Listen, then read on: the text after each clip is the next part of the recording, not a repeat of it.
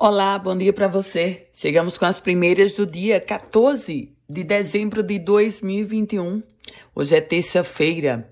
Economia. As exportações do Rio Grande do Norte apresentaram um crescimento acumulado de 72,8%, isso de janeiro a novembro deste ano, em comparação ao mesmo período do ano passado. Em números absolutos, foram 454 milhões 470 mil dólares em negociações, o equivalente a mais de 2 bilhões e meio de reais.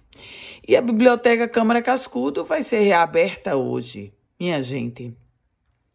Desde 2012, essa biblioteca está fechada para uma reforma e só agora vai ser reaberta. Uma solenidade marcada para o final da tarde desta terça-feira. Natal perde metade dos passageiros de avião ano passado e registrou o fluxo, o fluxo mais baixo em 10 anos. O balanço foi apresentado pelo IBGE. A capital potiguar registrou uma movimentação de pouco mais de um milhão de passageiros de avião ano passado, ano que teve, você lembra, o início da pandemia da Covid-19. De acordo com o levantamento, a capital potiguar foi a terceira mais afetada no Nordeste. Ficamos atrás de Fortaleza e do Maranhão. E o governo do Rio Grande do Norte declarou situação de emergência devido à seca registrada neste ano de 2020. O decreto sobre o assunto já foi publicado no Diário Oficial do Estado. A situação de emergência foi declarada para o território do Estado e classificada como desastre natural climatológico nível 2. Evento Parnamirim Jazz Fest, reunindo Dorgival Dantas, Tulipa Ruiz e Mestrinho.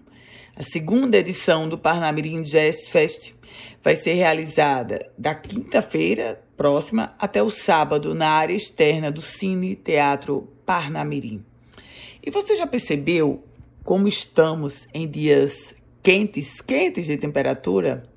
Pois é, durante esta semana a previsão é que nós vamos chegar a 40 graus no interior do Rio Grande do Norte.